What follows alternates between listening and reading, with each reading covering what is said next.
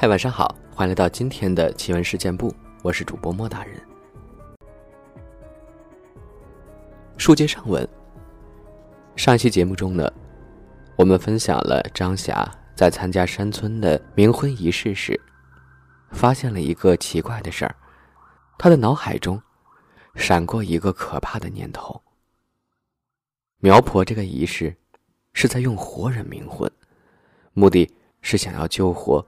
自己死去的儿子苗振，究竟我这个想法对不对呢？咱们这期节目继续揭晓。咚，咚咚咚，这下我切实的听到了咚咚的声音，我的耳朵确确实实的感觉到了撞击木板的声音，而这种声音。它的的确确是从棺材里传出来的，尽管十分微弱，隔着那巨大的棺椁，有一个微弱的生命，在那个棺椁包裹的黑暗之中，拼命的挣扎。虽然我的头依旧很疼，可是我的意识变得很清醒了。这时，棺椁停在苗镇坟墓旁的坟坑之侧。开头师傅一边挥舞着柳枝。一边把鸡血撒在坟地上，这是冥婚入土前最后的仪式。苗婆站在苗镇坟前，抚摸着他的墓碑，嘴里像是在念叨着什么。现场一片寂静，所有的人都肃然不语。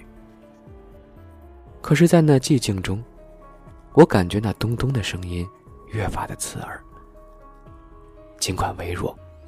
但他却是生命的沉重呐喊，没有一个人听得到吗？除了我，没有人听到吗？这是我的幻听吗？还是他们充耳不闻？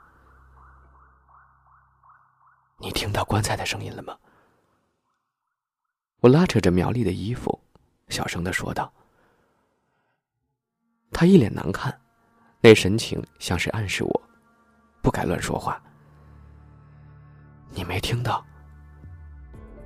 这清醒的意识，清醒的声音，却让我更加疑惑了。这到底是我的幻听，还是众人的迷醉呢？一个可怕的想法窜过了我的脑海。苗婆在做冥婚招魂的仪式，甚至全村人都在帮她做这个仪式。那厚重的棺椁是为了隔音。三万的礼金，是买了个活人的命。苗婆为了复活她的儿子，要将另一条生命活活掩埋。开头师傅的鸡血洒遍了坟坑，暗红色的鸡血淌进了褐色土壤的缝隙里。蜈蚣、蜘蛛，在鸡血所及之处一闪而过。几个大汉再次起灵。将棺椁缓缓的停在坑内，不能埋。我冲出人群，拉住正要埋土的村民。你们都没有听到棺材撞击的声音吗？里面的人没死。咚！紧接着，一个猛烈的撞击声传了出来。我看见苗丽与众人愕然的表情。同时也看到了苗婆藏匿于长发中的眼眸里，发出凶恶的目光。我不知道我做的对不对。内心的恐惧已经让我失去理智，去判断这一切了。这整个世界就像是一场噩梦，没有哪里可以信任的，也没有哪里是美好的。内心惴惴。双腿发麻，这一切比昨晚的噩梦恐怖万倍。突然，我后颈受到一股强大的拉力，是我的后颈头发被揪住了。我无法支撑自己的平衡，人直挺挺的向后倒去，倒向那个充满鸡血的坟坑。我下意识的用手触摸后颈，竟然摸到一只手。一张脸突然坠落到我眼前，那张霜白的脸，面颊上染上一圈血红的胭脂，眼珠布满血丝，几乎要暴突出眼眶。鬼妻，我感觉我的身体不断的下坠，不断的下坠，我的视野变得越来越暗。我陷入了很深很深的黑暗里，好像整个世界都陷入空洞。又单调的黑暗。当我醒过来的时候，我已经在山下的小镇一棵大树下。我不知道我是怎么回到山下的，也不知道苗栗去哪里了。脑袋眩晕的很，感觉天翻地覆，脑海十分混乱。我像是做了很久的梦，又像是被人打过头颅。我下意识的一摸后颈，湿漉漉的粘稠触感。再一看手掌，一片暗红的血色。张霞终于说完了这个故事，她的脸色愈发惨白，瞳孔没有泛散，毛孔放大。这是无法扮演的恐惧微表情。看来，即便是再叙述一次那个故事。都会让他再回到那个恐怖的记忆中。更可怕的是，后来我就去当地警察局反映山上的情况。可是警方却说，这大山里根本就没有什么山村。无论我怎么说，他们都不相信我。警方还鉴定了我脖子上的血迹，只是红胭脂。张霞越说越激动。然后，他们觉得我精神状况不对，要我拿出身份证。接着，我便被送回了杭州家中。我也怀疑自己是不是做了一个噩梦。可是回到家里这两天，我根本无法好好睡觉。一睡觉就会做同样的梦。梦中总会有一只手突然抓住我的脖子，而且这只手越抓越紧。就在昨天晚上，我几乎要生生的被勒死了。这就是你找上我的理由吗？是的，苗先生。张霞看着我，眼神依旧带着无法形容的恐惧。你和那个新郎苗振同名同姓，而且还长得一模一样，所以我猜你或许能够救我。张霞口中的故事是那么逼真，那么形象。我仿似也看到了那满山的坟地，头发杂乱的苗婆，还有身后那只对我虎视眈眈的手臂。可这个故事多么天方夜谭，叫我如何相信？那你有没有去联系苗丽呢？苗栗，说到苗栗。张霞更是气若游丝。没有苗栗，没有苗栗。我看着张霞几乎瘫坐在椅子上。什么没有苗栗？没有苗栗，没有苗栗。张霞像是吃了似的，嘴里只是重复着这四个字。你先冷静一下，我倒了一杯水给他，轻抚他的背。几分钟后，张霞的情绪才缓过来。苗栗，苗栗死了，死了。张霞的声音又变得有些颤抖，喘气声都变得剧烈了。七天前，苗栗就死了。七天前，那明村。就是我们出发的那一天，警方一送我回到杭州，我就想联系苗丽。可是，一回来，我妈就给我拿着网上苗丽死亡的新闻给我，而且那篇报道的正是你。七天前，我去 A 大采访知名教授，走到教学楼下。有一个女孩就失足跌落在我面前，我立即拨打了急救电话，并拍下了现场的照片与视频。突然，一股寒意窜到了我的后脊梁。这么多巧合并到一块儿，可是我没有办法给张霞很好的解释。我凭什么要给他一个答案？我为什么要去相信另外一个人的苦痛和遭遇，然后联系到自己身上，让自己也害怕呢？如果那段不可思议的经历对现在生活影响不大的话，你或许可以减少一点对他的恐惧的注意力。你要相信，你就是睡不好。所以，我建议你睡前运动，多喝点安神茶，喝牛奶，看一些佛经。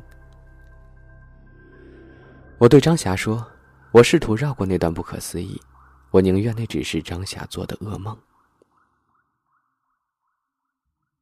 张霞没有反驳我，但从他呆滞的神情中，我看得出他没有信任我。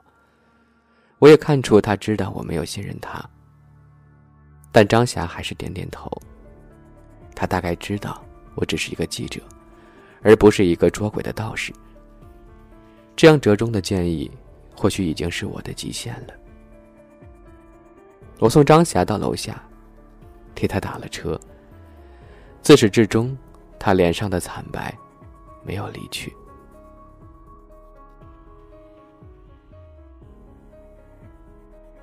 我们对于死亡总是敬畏的，而且是畏大于敬。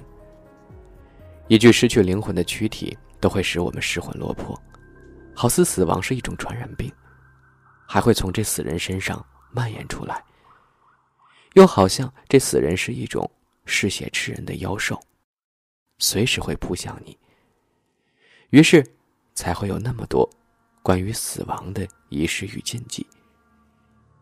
表面上是为了让死者入土为安，实际上是为了让活人内心安定。可为了让活人内心安定，有谁知道，在那个匪夷所思的活人冥婚仪式里，诞生了有多少冤魂苦鬼，隐藏着多少人性的秘密呢？张霞走后，我大量查阅了与冥婚有关的古籍、新闻。和地方习俗，在一则关于苗族所著的鬼文录，我看到了活人冥婚的王乙。这个故事里，那个叫王乙的年轻人，与鬼女一夜情之后，在鬼女的坟前被吸摄了魂魄而死去。可这个故事与张霞经历中的那个故事，恰恰相反。所谓冥婚，其实是为了安定孤独冤魂。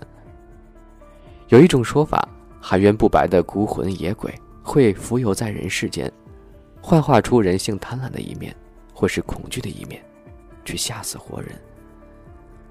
在勾人魂魄之后，这些冤魂才能够转入轮回，再世为人。而被勾走的灵魂将成为孤鬼，游荡于人世间。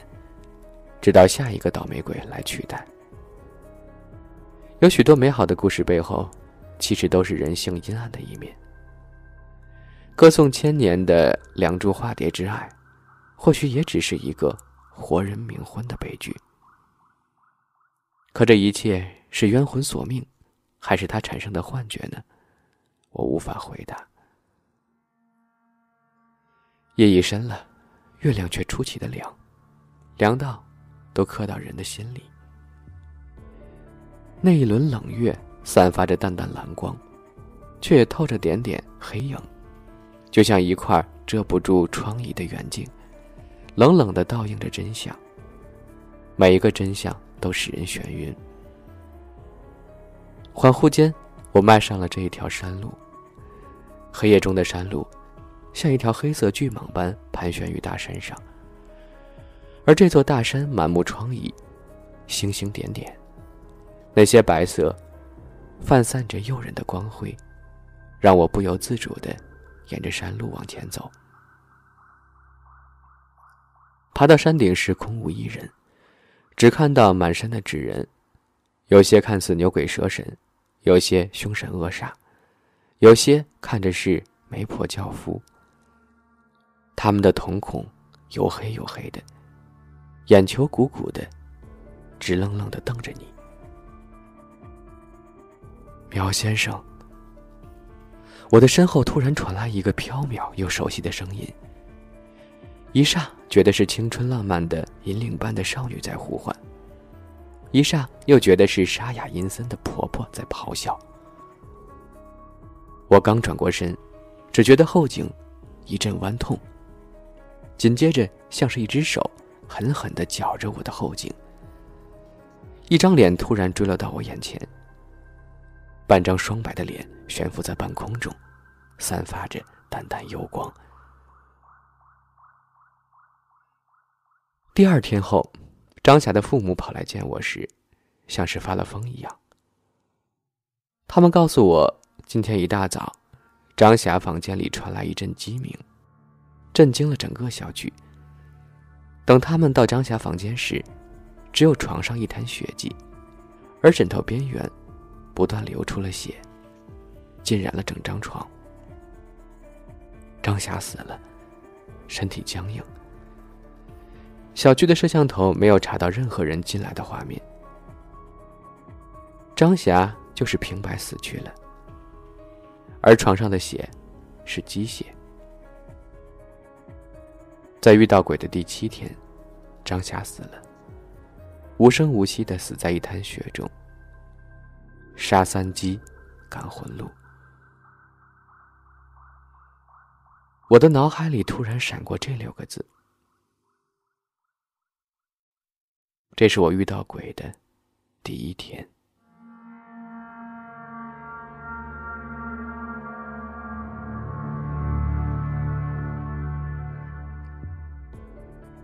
好了，这个系列故事呢，终于到今天结束了。不知道听完故事的你们，有怎样的思考呢？我想你这么聪明，应该听懂了。